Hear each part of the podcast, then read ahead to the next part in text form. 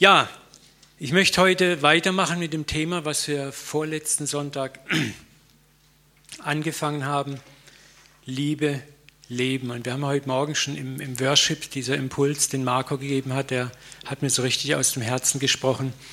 Der belegt das so richtig. Im Tun, ich möchte mal ein Zitat aus einem Buch, das ich euch gleich empfehlen möchte, lesen. Im Tun, oh, jetzt Sekunde mal, Gesundheit. Äh, wo ist denn das Laserschwert hier? Der Sekunde, ich hole mir gerade mal den Beamer. Danke, Michael.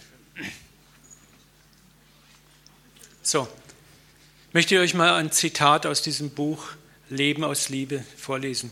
Im Tun für unseren Glauben geht es nicht darum, sich heroisch aufzuopfern oder aus einem schlechten Gewissen zu agieren, sondern um zu lieben. Denn nur was aus Liebe geschieht, bringt echtes Leben im Gegenüber hervor. Das ist so ein wichtiger Satz, lasst mich den nochmal lesen. Im Tun für unseren Glauben geht es nicht darum, sich heroisch aufzuopfern. Ich tue dies, ich tue das für Jesus. Oder aus schlechtem Gewissen zu agieren, sondern um zu lieben. Denn nur was aus Liebe geschieht, bringt echtes Leben im Gegenüber hervor. Was geschehe, wenn wir Christen den sogenannten Missionsbefehl im Ausleben und Weitergeben von konkreter Liebe umsetzen würden, anstatt wie so oft geschehen in rechthaberischen Argumenten.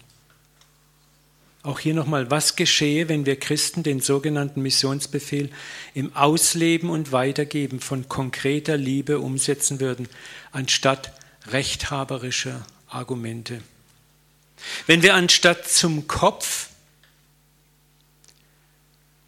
durch tätige Liebe geduldig zum Herzen des Gegenüber reden würden. Nochmal, wenn wir anstatt zum Kopf, wir reden oft von Kopf zu Kopf, wenn wir stattdessen mit viel Geduld zum Herz, Herz zu Herz des Gegenüber reden würden.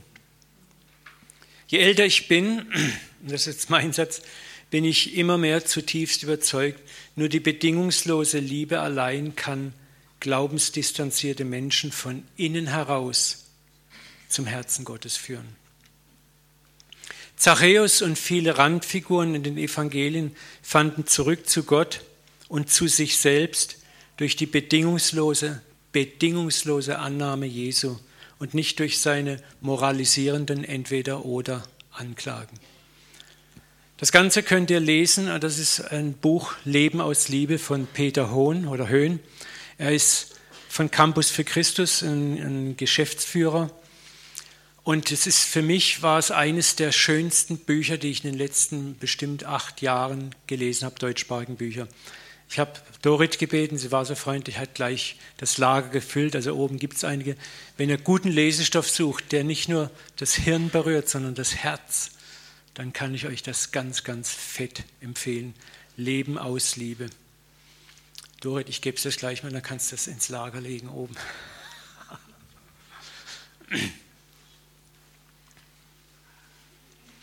Ja, ich möchte in dem zweiten Teil, wir haben im ersten Teil schon darüber gesprochen, Leben aus Liebe, was bedeutet das?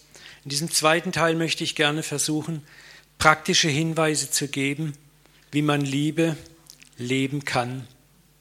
Und wisst ihr, gleichzeitig wird mir vollkommen eins bewusst, dass jeder von uns, um, das, um Liebe zu lernen, einen persönlichen Lern- und Zerbruchsprozess durchlaufen und durchleben muss. Liebe lernt man nicht durch Predigen, nicht durch Bücher, sondern nur durch Erleben und Erfahren. Das ist ganz, ganz wichtig. Ich möchte auch hier gleich mal einen bekannten Vers zitieren. 1. Johannesbrief, Kapitel 4, 19. Wir lieben doch, weil er uns zuerst geliebt hat. Liebe lernen ist deshalb ein Prozess, weil wir sie, die Liebe, zuerst in ihrer ganzen Fülle an uns selbst erfahren müssen. Vor allem in ihrer Bedingungslosigkeit. Du musst Liebe selber erst einmal erfahren, bevor du jemand anders lieben kannst, wirklich bedingungslos lieben kannst. Wir alle können Liebe spielen und ich glaube, unser Christentum leidet oft darunter, dass wir christliche Nettigkeiten von uns geben, christlich nett lieb sind. Ein Christ ist lieb. Aber das ist diese süßliche, künstliche Liebe, die der Weltmensch allzu deutlich spürt, dass sie eigentlich nicht echt ist, dass sie oft berechnend ist. Ich bin so lange lieb zu dir, bis du mein Traktat gelesen hast. So, also mal ein bisschen schwarz-weiß geschwätzt. Ne? Aber so paradox es klingen mag, müssen wir erstmal unsere eigene moralische Unwürdigkeit erfahren, um zu begreifen, was bedingungslose Liebe von Gott her überhaupt ist. Sprich, Gott wird dich in aller Regel erst lieben, nachdem du zerbrochen bist, nachdem du moralisch zerbrochen bist, moralisch gestrandet bist. Warum ist das so? Wenn dir alles gelingt, du ein tadellos moralisches Leben führst und du erfährst dann Gottes Segnungen, weißt du, was dann passiert in deinem Kopf? Ha, ich habe es auch verdient. Jetzt habe ich schon sechs Wochen lang sündlos gelebt, acht Wochen lang nicht geflucht, zehn Wochen lang nicht über meinen Nachbar geschimpft. I deserved it. Ich habe es verdient jetzt. Ne?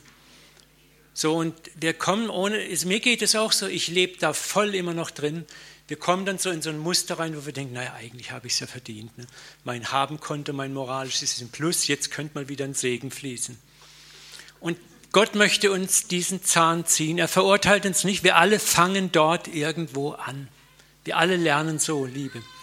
Aber Gott deswegen führt er uns in Zerbrüche rein, auch moralische Zerbrüche, wo du moralisch strandest, wo du mit deinem Schattendasein, mit deinem Schattenego konfrontiert bist, mit deinem Schattenwesen, den weniger schönen Seiten deiner Personalität. Und wo du dann plötzlich merkst, du hast kein frommes Wechselgeld mehr in der Tasche, was du Gott anbieten kannst. Und das ist dann oft der Moment, wo Gott kommt und dich bedingungslos umarmt und liebt, wie der Vater den verlorenen Sohn. Und das empfindest du dann erstmal als, uh, alles sträubt sich und wehrt sich in dir dagegen. Aber das ist genau das, wo der Vater kommt und liebt. Und diese Liebe führt dann dazu, dass wir selber überhaupt lernen, andere bedingungslos zu lieben. Wenn du diesen Zerbruch nicht erfahren hast, wird es dir sehr schwer fallen, jemand anderen bedingungslos zu lieben. Darum wird Gott uns in Situationen führen, in denen wir unser Schatten-Ich wirklich übelst sehen. Das ist jener Teil unserer Persönlichkeit, den wir alle so sorgfältig unter netten Rollen tarnen, besonders im christlichen Lager. Ich möchte euch hier zum besseren Verständnis eine Story aus der Bibel anbieten, die ihr alle auch irgendwo kennt. Jesus ist im Haus von Simon, dem Pharisäer, zu Gast. Und da kommt eine Frau rein, regelrecht rein, gestürmt in diese heiligen Hallen und wirft sich zu Jesu Füßen nieder, wäscht ihre, seine Füße mit ihren Tränen, trocknet mit ihren Haaren die Füße ab. Und dann heißt es, nicht Simon drehte sich zu der Frau um, sondern Jesus sprach zu Simon, siehst du diese Frau? Ich bin in dein Haus gekommen und du hast mir nicht einmal Wasser angeboten, dass ich den Staub von meinen Füßen waschen konnte. Doch sie hat meine Füße mit ihren Tränen gewaschen und mit ihren Haaren getrocknet. Du hast mir keinen Begrüßungskuss gegeben, aber sie hat gar nicht aufgehört, mir die Füße zu küssen, seit ich hier bin. Du hast mir den Kopf nicht einmal mit gewöhnlichem Öl gesalbt, sie aber hat meine Füße mit teurem Balsam eingerieben. Ich kann dir sagen, woher das kommt. Und jetzt pass auf, ihre vielen Sünden sind ihr vergeben worden. Zerbruch, Konfrontation mit dem eigenen Schatten, Konfrontation mit der eigenen Unwürdigkeit. Darum hat sie mir viel Liebe erwiesen. Wem wenig vergeben wird, der zeigt auch wenig Liebe. Leute, das ist ein Paradox hoch drei und doch ist es so wahr. Wir müssen alle zerbrochen werden. Wir alle müssen mit unserer Sünde konfrontiert werden, über unsere Sünde weinen können, damit wir Vergebung empfangen, die bedingungslos und skandalös ist, damit wir Liebe empfangen, die bedingungslos und skandalös ist, die wir empfangen, wo wir ganz deutlich bis in die letzte Phase unseres Seins spüren, das habe ich ja gar nicht verdient. Segen erfahren, wo du sagst, das habe ich gar nicht verdient und Gott sagt, ich weiß, aber ich habe dich lieb. Und wenn du das wieder und wieder erfährst, dann wirst du in der Lage sein, genau diese Liebe, die du vom Vater empfängst, anderen weiterzugeben. Du kannst gar nicht anders, es ist in deiner DNA drinnen. Aber ohne das vorher zu erfahren, kannst du nicht wirklich lieben. Wir lieben, weil er uns zuerst geliebt hat. Diese Frau hatte vorher schon mitbekommen, wie sanft, wie gütig Jesus mit Sündern umging, sonst hätte sie sich gar nicht da reingetraut in die Höhle des Löwen. Sie hat es vorher schon mitgekriegt, wie Jesus völlig anders mit den Sündern umging, wie er unkonditionell Liebe übte, anstatt auszugrenzen und zu verurteilen. Und diese Liebe trieb sie an, hat sie infiziert, hat gesagt, Mensch, wenn der so mit uns umgeht. Sie wusste genau, wer sie war, ihr war ihr Schattensein bewusst, aber sie sagt, der nimmt mich an und dann rennt sie hin und erweist ihm diese tätige Liebe, wo sie ihm die Füße küsst, die Füße einsalbt, die Haare nimmt zum Trocknen. Es ist interessant, die Liebe, die Jesus geübt hat, treibt sie zum Liebeswerk an. Und ich kann dir garantieren, wenn wir es in diesem Prozess lernen, in unserem Umfeld, in das Gott uns reingesetzt hat, deine Familie, unsere Nachbarschaft, wenn wir diese Liebe leben, werden wir der Sauerteig sein, von dem ich letzten Sonntag gesprochen habe, der den Teig um uns herum, den ungläubigen Teig, immer mehr durchsäuert mit Gottes Liebe. Wir werden gar nicht predigen müssen. Menschen werden irgendwann selber kommen und uns fragen, wie Corinna das erzählt hat, was macht dich aus, was definiert dich? Wisst ihr, und dann können wir Antworten geben. Aber allzu oft geben wir Antworten auf Fragen, die uns gar nicht gestellt werden. Und wir kommen mit frommer Rechthaberei, die manchmal durch unser Leben gar nicht abgebildet ist. Und wir sollten auch nicht lieben, so mit der Berechnung, ja, und dann kann ich endlich mal was Frommes daherlabern, sondern wir lieben einfach nur so. Ich bin in meiner, durch meine Krankheit in Ergo- und Physiotherapie habe es, glaube ich, schon mal erzählt und die Leute wissen dort, die Therapeuten, dass ich Pastor bin. Und da kommen immer wieder Fragen. Sie sind doch Pastor. Und ich habe auch gelernt, wirklich nur auf die Fragen Antwort zu geben, die mir gestellt werden. Und nicht nach dem Motto, jetzt kann ich ja mal richtig alle vier geistlichen Gesetze, Heilsplan von A bis Z, die Bibel von A bis Z durchrattern. Sondern ich weiß, Gott hat einfach gesagt, Uwe, du hast Zeit, sei gelassen, Sei einfach freundlich, sei gütig, antworte auf die Fragen, die man dir stellt und sei menschlich. Und ich merke, wie der, der Level immer mehr ansteigt bei den Leuten, wie das Vertrauen immer mehr wächst und wie die Fragen immer intensiver werden. Und ich muss gar nichts machen, außer freundlich sein. Und das macht so einen Spaß, unterwegs zu sein für Gott. Und das Schöne ist, Gott wird uns immer skandalös zuerst lieben egal wo wir stehen. Das ist das, was Marco heute noch am Schlussvers des Worships gesagt hat. Gott wird uns immer zuerst skandalös lieben, egal wo wir stehen. Weißt du auch, warum er das tut? Weil er weiß, dass diese Liebe nie unerwidert bleibt. Er liebt dich in deiner Zerbrochenheit, in deinem Kaputtsein, in deiner immer noch Kämpfen mit Sünden. Ich kämpfe noch mit so vielen Problemen, aber mittlerweile habe ich aufgegeben, selber zu kämpfen. Ich kann euch einfach, ich kann mich vor ihn hinstellen, kann sagen, ich bin der ich bin. So wie er es sagt. Ne? Ich bin der ich bin, ich bin der Uwe mit seinen schönen Seiten, mit seinen schwarzen Seiten. Und ich weiß, ich bin geliebt. Und aus dieser Liebe heraus weiß ich, wächst mir die Kraft zu, Tag für Tag, Woche für Woche, Monat für Monat, Jahr für Jahr, mich zu ändern. Und das, was mich antreibt, ist Liebe und nicht mehr Zwang, nicht mehr Angst, nicht mehr Furcht. Und das definiert mich mehr und mehr. Ich möchte euch noch was anderes zeigen. Unser natürlicher Mensch möchte der Liebe eines anderen und erst recht der Liebe Gottes würdig sein. Kennt ihr das? Ich will würdig sein. Wir wollen es verdienen, geliebt zu sein. Und das bestärkt uns auch darin, nur die zu lieben, die es in unseren Augen wert sind. Kennt ihr das da unten? Das hat mich, ich dachte, das passt so gut. Ne? Ich muss noch ein paar von den Wir schenken uns dieses Jahr nichts Geschenken besorgen, wie jedes Jahr. Wir wollen es verdienen, geliebt zu sein. Das ist so tief in uns drinnen, dieses Raster, dieses Muster. Es fällt uns immens schwer, Liebe anzunehmen, wenn wir sie eigentlich nicht verdient haben. Aber wenn wir sie verdient haben, dann ist es auch für uns leicht, nur die zu lieben, die es in unseren Augen auch nur verdient haben. Ich möchte noch ein, ein äh, Bekenntnis von Richard Rohr, das Franziskanerpater, zufügen, toller Buchautor. Da hat er geschrieben, Herr Jesus, deine Liebe ist es, wovor ich am meisten Angst habe. Ich kann es nicht zulassen, dass mich jemand wegen nichts liebt. Ich möchte würdig sein. Kennt ihr das? Jede unverdiente Liebe von dir oder von einem anderen erschreckt mich. Wow, da habe ich mich so ertappt gefühlt, wie ich das gelesen habe. Wir sind jedoch alle dein gesegneter Leib und du hast mich schon immer und gerade in meiner Unwürdigkeit geliebt. Wie könnte ich nun nicht Gleiches für andere tun? Wisst ihr, und das ist Gottes Ziel, uns dahin zu bringen in diese Liebe, wo wir seine skandalöse, unverdiente Liebe wieder und wieder erfahren. Und das zerbricht etwas in dir. Dein Vergeltungsuniversum bricht zusammen.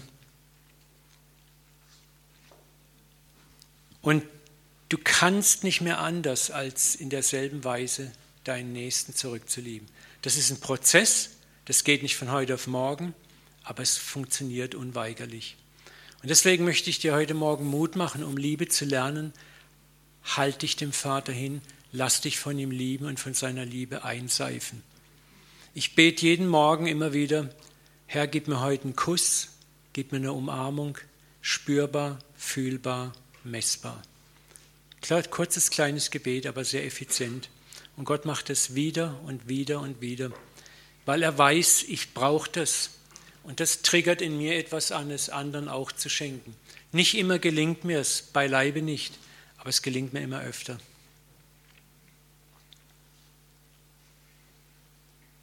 Und deswegen beginnt die erste Lernlektion der Liebe, mich selbst auch in meiner gefühlten Unwürdigkeit segnen und lieben zu lassen. Diese Begebenheit von Simon, dem Pharisäer, macht dieses Dilemma, wie man Liebe lernt, so deutlich. Es ist doch schon krass, ne? je mehr wir unser eigenes Leben im Griff haben, umso mehr erlauben wir uns ein Urteil über die Würdigkeit des anderen und wie viel Liebe er verdient. Kennst du das?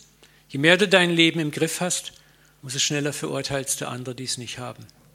Und da schwingt so das mit, so, ich reiß mir den Hintern auf, ich gebe mir so viel Mühe und mir gelingt alles. Warum soll ich, soll ich dem Gutes tun, der sich nicht den Hintern aufreißt? Ne? Also mir geht es oft so, dass ich so denke und so handle. Religion in ihrer negativen und unreifen Ausprägung beginnt oft mit harter Selbstdisziplin. Ich verkneife mir das, ich verkneife mir das, ich mache das richtig und das richtig, aber ich tue es so mit, so mit Druck, mit Zwang, und das, ich mache es selber eigentlich gern, aber ich hoffe, dass ich einige Punkte verdiene. Und weil es so zwanghaft ist, schaue ich bösartig auf die, die sich nicht so Mühe geben. Ich vergleiche ganz schnell mich mit den anderen und habe so da meine eigenen Kategorien und vergleiche mich immer gerne.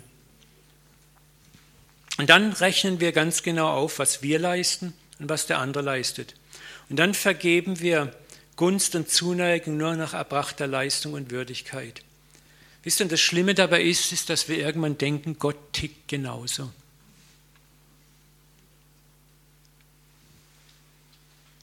Ich erinnere mich noch, ich war mal viele Jahre in einer amerikanischen Gemeinde. Da hatten wir einen, einen Gastsprecher mal Amerikaner, hat gesagt zu den Kindern, ihr wisst, Gott liebt die guten Jungs. Der Satz hat mich nicht mehr losgelassen, weil ich habe damals habe ich so gedacht, irgendwas stimmt da nicht. Ne?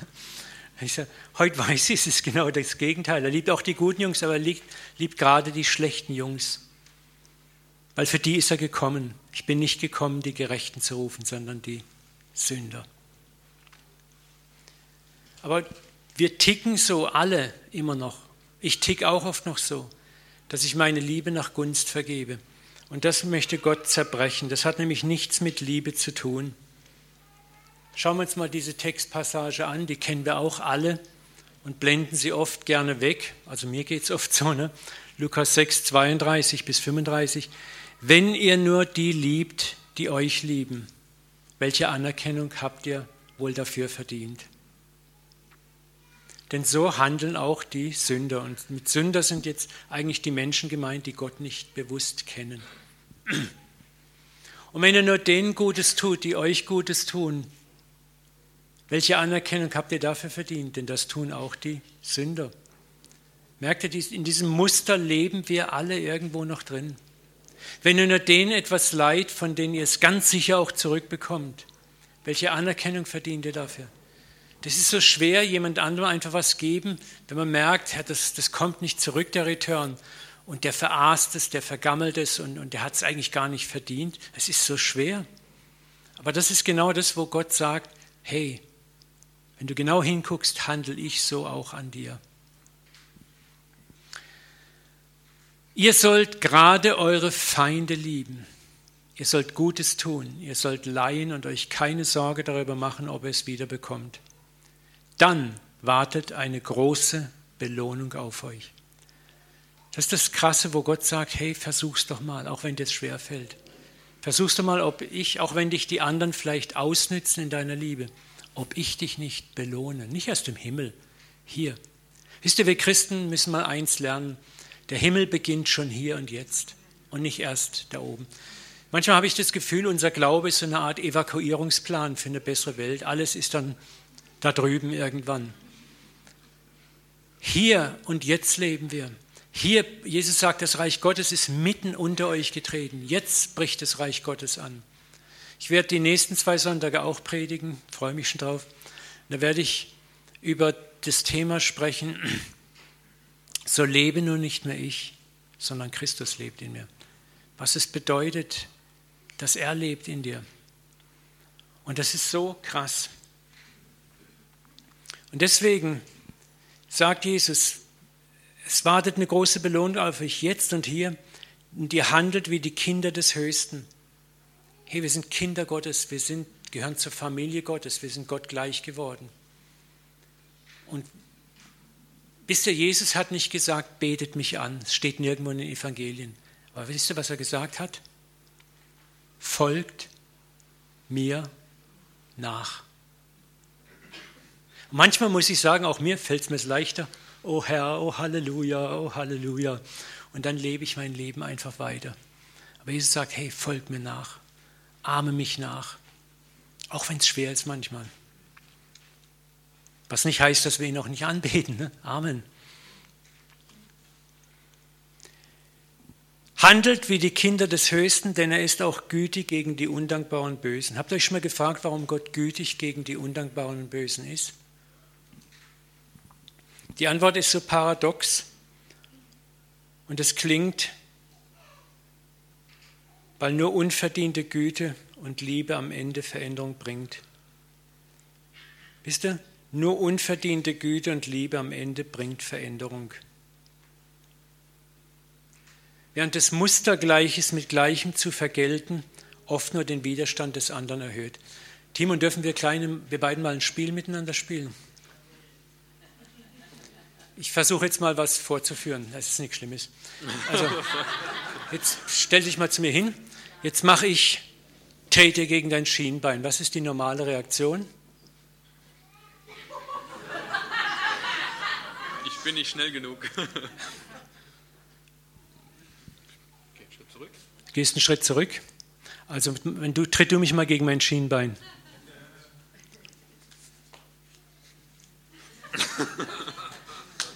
Ja, genau. Du haust mir jetzt eine rein, ich hau dir eine rein. Und so geht es dann immer weiter. Und am Schluss, jetzt darf ich mal kurz einen Schwitzkasten nehmen, hätte ich ihn so. Und jetzt sage ich, gibst du auf? Ich hätte dich jetzt richtig übel im Schwitzkasten. Ich würde es noch versuchen. Du würdest noch, aber jetzt sag mal, du hättest keine Chance mehr, du wüsstest es. Dann zweiten, dritten Versuch wäre dann Ende, ja. Aber du würdest wahrscheinlich irgendwann aufgeben. Aber warum würde er aufgeben? Aus Liebe? aus Überzeugung, aus Zwang. Danke. Versteht ihr, was ich euch damit zeigen wollte? Alles, was wir mit Zwang, mit, mit Gewalt, mit, mit, mit, das führt zu nichts.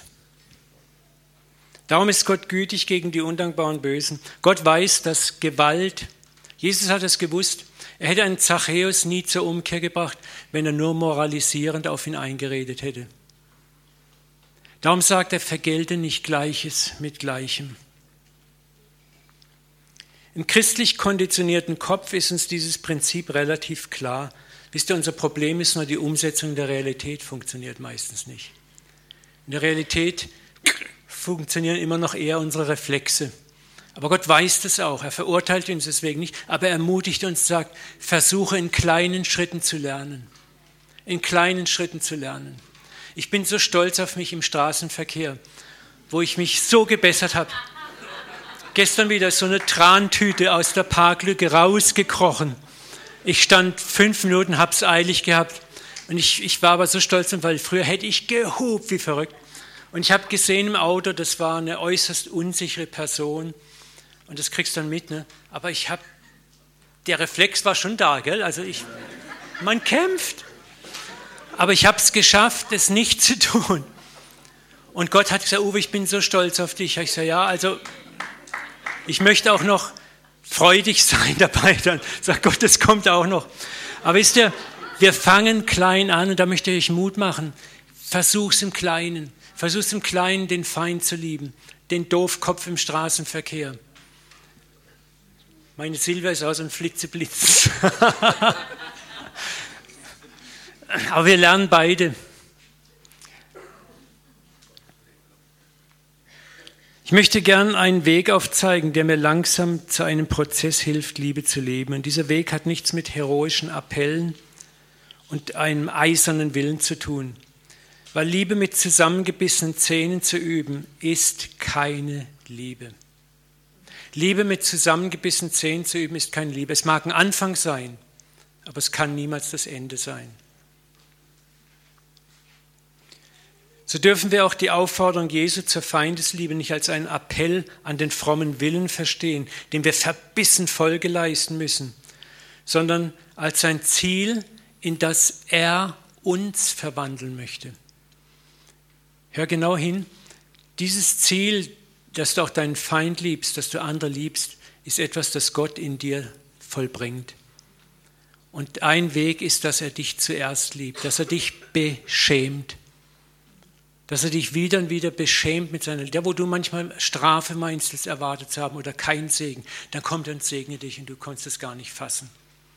Und irgendwas zerbricht in dir und du kannst gar nicht anders als zurückzulieben. Ich möchte euch das zeigen wie wunderbar unser Gott tickt. Hesekiel 36, 26, einer meiner absoluten Lieblingsverse. Was sagt Gott über uns alle? Ich gebe euch, nicht du machst dir, ich gebe euch ein neues Herz und einen neuen Geist, also eine neue Software. Das versteinerte Herz nehme ich aus eurer Brust, nehme ich. Wisst ihr, und allzu oft hat man uns im Christentum beigebracht, Willensstärke, Willensstärke, verkneifen, verbeißen. Nein, ich halte mich hin, wie ich bin und sage, Herr, hilf mir, ich kann es nicht. Und gebe euch ein lebendiges dafür. Er wird es machen. Ich lege, ich Gott lege meinen Geist in euch und bewirke, nicht du, dass ihr nach meinen Gesetzen folgt, euch nach meinen Rechtsbestimmungen richtet. Weißt du, da ist Jesus ist derjenige, der kommt mit einem Rettungsring und ein Lebensboot, das im Absaufen ist. Er rettet dich. Er verändert dich, er transformiert dich. Wisst ihr, ein Weg, den er nimmt, ist diese beschämende Liebe, wo er dich liebt, wo du denkst, das habe ich jetzt gar nicht verdient. Und es beschämt dich zutiefst. Wir haben es in der letzten Predigt, hört euch die ruhig mal an, wenn ihr nicht da wart, Teil 1. Gottes größte Strafe ist unser beschämtes Gesicht, wenn wir seine Gnade empfangen. ich finde es geil, den Satz.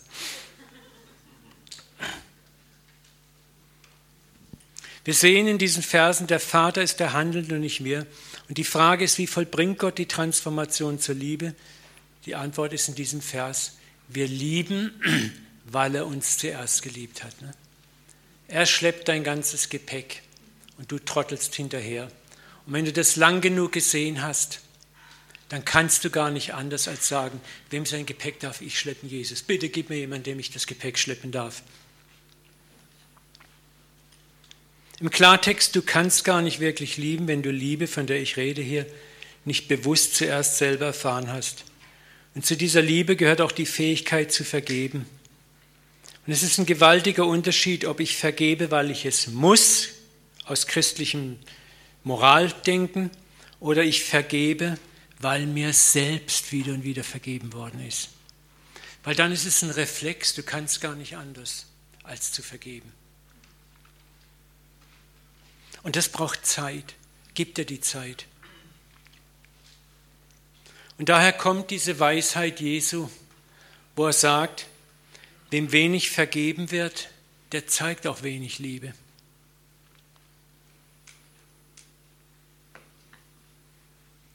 Deswegen ist es so, es ist so paradox, aber wenn wir nicht zerbrochen werden und den Zerbruch nicht zulassen, wenn wir nicht unser Versagen erleben, dann können wir auch nicht erleben, wie er uns vergibt. Aber wenn wir das erfahren haben, wieder und wieder, dann können wir gar nicht anders, als dem anderen auch vergeben. Weil dir immer wieder zu Bewusstsein kommt, wie sehr dir vergeben worden ist. Und Gott weiß es. Und das ist seine Art, dich zu transformieren. Was bedeutet das für uns? Für uns bedeutet das, achtsam zu leben und täglich bewusst Gottes Güte im eigenen Leben wahrzunehmen. Auch mal darauf zu achten, wo ist Gott gütig zu mir? Wo vergibt er mir? Wo empfange ich Segen, obwohl ich ihn gar nicht verdient habe? Wo empfange ich Gunst, obwohl ich sie nicht verdient habe? Achtsam leben. Ich habe Acht auf mein eigenes Leben und auf das, was Gott tut, wo er mich segnet. Ich habe Mut, auch in meiner Zerbrochenheit kühn um Segen zu bitten, wenn ich sie brauche. Und tue mich nicht selbst als elenden Sünder immer nur darstellen, der ja nichts mehr verdient hat. Wer Liebe, Güte und Gnade bewusst in ihrer Unverdientheit erfährt, nochmal, dessen Vergeltungsuniversum bricht zusammen. Du kannst gar nicht anders, als deinen Nächsten auch zu segnen. Aber wenn du dir deiner Güte und deiner Gnaden nicht bewusst bist, sondern sie als etwas siehst, das habe ich verdient, ich habe hart gearbeitet, ich habe hart das und das getan, ich habe mein Leben unter den Füßen, ich muss mich auch anstrengen. Was hat der Sag, ist doch selber schuld. Dann ist kein Wunder. Ne? Aber Gott wird dann dafür schon sorgen, dass du auch mal stolperst. Nicht aus Schadenfreude, sondern um dir zu helfen, barmherzig zu sein.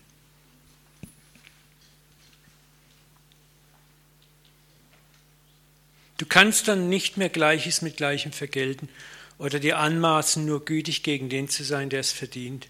Aus dem einfachen Grund, weil du selber so oft unverdient gesegnet worden bist, weil dein himmlischer Vater dir auch nicht vergilt, wie du es eigentlich verdient hast. Und dieses Leben lernen wir in einem längeren Prozess. Und deswegen möchte ich dir Mut machen, egal wie oft du versagt hast, komme wieder zum Vater und lass dich von seiner unverdienten Liebe bewusst beschenken, mit dem Ziel, diese Liebe anderen weiterzugeben.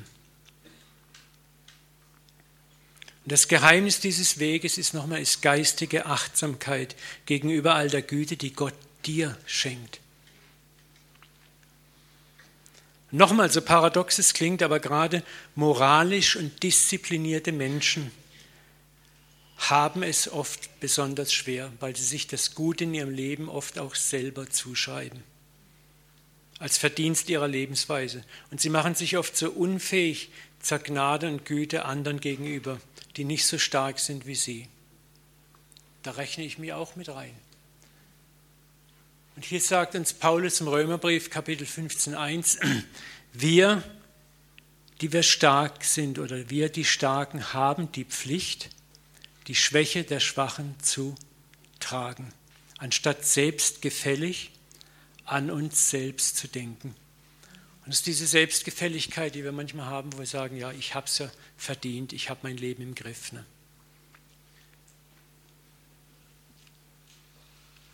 Das ist der Grund, warum der Papa oft unsere Stärke zerbrechen muss, egal ob es moralische Stärke, körperliche Stärke oder finanzielle Stärke ist. Sein Ziel ist, dass wir dann Gnade erfahren und lernen, Gnade anderen unverdient weiterzugeben. Zum Beispiel Da fehlt an der Supermarktkasse vor der einem Kunden Geld, um seinen Einkauf komplett zu bezahlen.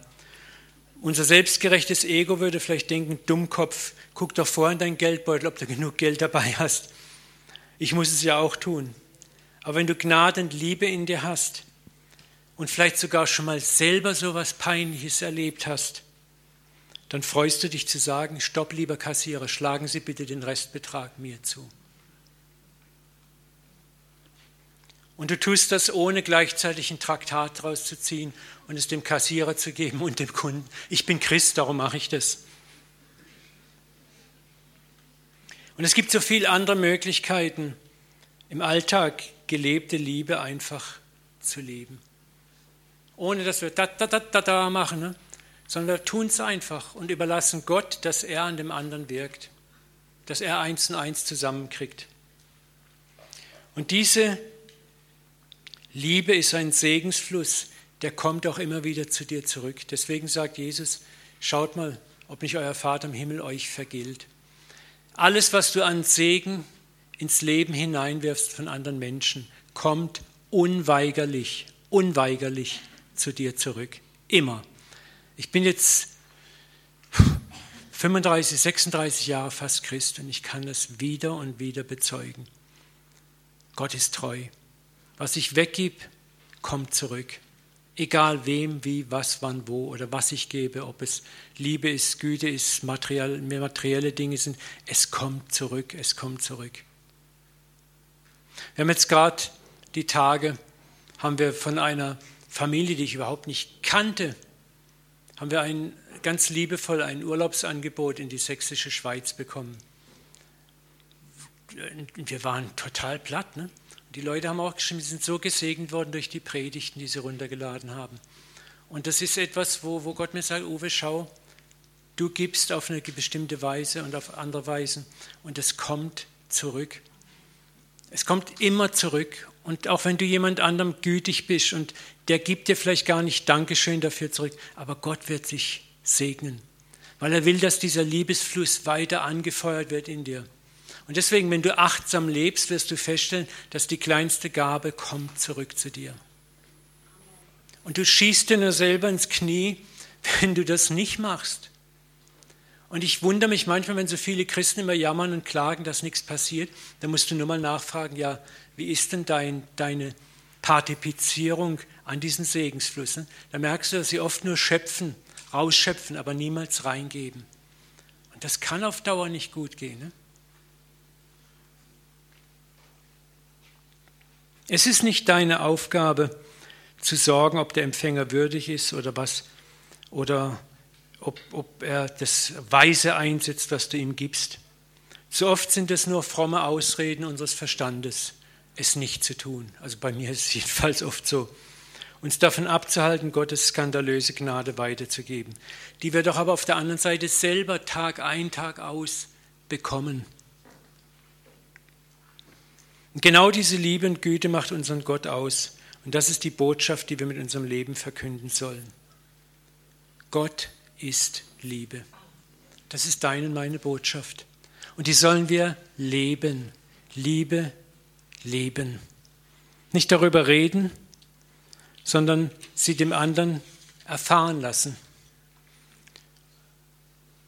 Und wenn es Zeit ist, dann kommt von ganz allein die Zeit, dass du auch darüber reden kannst. Und diese Liebe hat uns Jesus vorgelebt im Umgang mit den Schwachen und Sündern. Und sie wurden zutiefst dadurch transformiert. Nicht durch ein schlechtes Gewissen, nicht durch manipulierende, moralisierende Predigten. Das sind Mittel, die die falsch verstandene Religion so gerne einsetzt. Ich möchte abschließen und zusammenfassen mit einem alten, uralten geistlichen Prinzip, das mir sehr wichtig geworden ist. Was du bekämpfst, bleibt. Was du liebst, wird überwunden. Das biblische Prinzip dazu findest du in Römer 12, 20 bis 21. Wenn nun dein Feind hungert, speise ihn. Wenn ihn dürstet, so tränke ihn. Denn wenn du dieses tust, wirst du feurige Kohlen auf sein Haupt sammeln. Lass dich nicht vom Bösen überwinden, sondern überwinde das Böse mit Gutem. Gerade dieser letzte Satz, lass dich nicht vom Bösen überwinden, das war unser Spielchen hier. I kick you, you kick me. I kick you back und dann kick ich noch besser back. Und das, da kommt nichts bei raus. Am Schluss gewinnst du vielleicht, aber du gewinnst mit Zwang und Unterwerfung. Und das ist nicht der Sieg Gottes. Der Feind ist hier auch weiter zu deuten als nur der absolut bösartige Nächste. Weißt du, wo der Feind beginnt? In mir. In mir selbst wo ich mich und meine Schattenzeiten nicht annehmen kann, wo ich mich nicht lieben kann in meine Schattenzeiten. Da, wo ich versuche, mit verbissener gesetzlicher Härte das Untaugliche in mir zu überwinden, unterdrücke ich es nur, bis mir der fromme Kragen platzt. Oder ich werde ein hartherziger Heuchler, der seine Schatten verdrängt, indem er das Böse immer nur im anderen wahrnimmt. Das sind die Leute, die das Böse immer nur in den anderen wahrnehmen, nie bei sich selber. Sich selbst zu lieben heißt aber, meine Schattenzeiten nicht zu ignorieren, sondern sie zu akzeptieren, sie dem Vater vertrauensvoll hinzuhalten und zu bitten, dass er sie heilt. Und in diesem Prozess, wo ich noch nicht vollkommen bin, wo ich immer noch Schatten habe, zuzulassen, dass er mich liebt und segnet und zuzulassen, dass diese unverdiente Liebe mich transformiert, es anderen genauso zu tun, die noch nicht vollkommen sind, zu lieben und zu segnen. Und diese Liebe zu erfahren, verändert mich immer mehr, gibt mir Liebeskraft, um Stück für Stück mein eigenes Leben zu überwinden. Und daher auch dieses Prinzip siebenmal, siebzigmal vergeben, weil Jesus weiß, dass wir Zeit brauchen für diese Prozesse. Und das lässt mich zunehmend auch barmherzig, gütig und geduldig nach außen und zu meinem Nächsten werden. Auch zu denen, die ich nicht so mag, also die Feinde. Und diese Liebe wird auch sie in einem Prozess überwinden. Ich möchte zum Schluss sagen, Liebe ist kein einfacher Weg. Aber er ist das, was Jesus von uns fordert, nämlich sein Kreuz zu tragen. Die Liebe ist das Kreuz, das wir tragen müssen. Es ist ein Kreuz manchmal. Es bedeutet auf mein gutes Recht, meine Genugtuung, meins, mich, mir und meine zu verzichten. Das ist Kreuztragen, so wie er es für mich dauernd tut. Und das wird die Welt um uns herum wirklich transformieren, wenn wir von Herz zu Herz kommunizieren und nicht mehr von Kopf zu Kopf. Ich möchte nochmal diesen Satz mit euch lesen. Was du bekämpfst, bleibt. Was du liebst, wird überwunden. Lasst uns beten. Vater, wir danken dir von ganzem Herzen für dein Wort. Und wir wollen dich einfach bitten, dass du uns hilfst, mutig zu sein, achtsam zu sein, so wie wir sind, uns dir hinzuhalten uns nicht zu verbessern, zuzulassen, dass du uns liebst, trotzdem, dass du uns segnest. Vater, und von diesen Segnungen überwältigt zu sein und zu sagen, Herr, wie, wie kann ich das meinem Nächsten vorenthalten? Vater, ich bete, dass wir auch in dem, den Menschen, die wir im Alltag so massiv begegnen, dass wir einfach dort Liebe leben dass es uns nicht darum geht, irgendwelchen schlauen Spruch abzulassen, sondern Taten der Liebe zu tun und darauf zu vertrauen, dass du diese Taten kommentieren wirst im Herzen dieser Menschen, dass es Bausteine sind, die andere vollenden können. Lehr uns bitte, Liebende zu werden, Vater. Wir bitten auch für uns als Gemeinde, dass wir untereinander immer mehr Liebe lernen, dass wir auch Geduld miteinander haben, dass wir uns nicht belauern oder anklagen, wo wir noch nicht Liebe haben. Vater, wir alle sind Lernende und ich danke dir, dass du siebenmal siebzig Gnade gibst, dass wir immer wieder in Prozessen lernen dürfen, dass du an uns nicht aufgibst, dass du auch da, wo wir es versemmeln, immer wieder neu kommst, uns liebst, uns segnest, uns wohltust. Vater, und schenk uns immer wieder Erfolgserlebnisse. Schenk uns immer wieder Erfolgserlebnisse, sowohl im Alltag, im Verkehr, an der Kasse oder wo immer wir uns aufhalten Liebe üben können und uns diebisch und tierisch freuen dürfen, wenn es uns gelingt. Lass uns immer mehr mit dem Herz leben, Vater, und nicht mit dem Kopf. Danke für deine Güte, dein Erbarmen und deine Treue zu uns. Vater, versiegel das, was wir gehört haben, dass es in unserem Leben Frucht bringt und nicht nur Kopfweisheit bleibt. Wir können es alleine nicht, Papa. Amen. Amen. Amen. Danke für eure Aufmerksamkeit.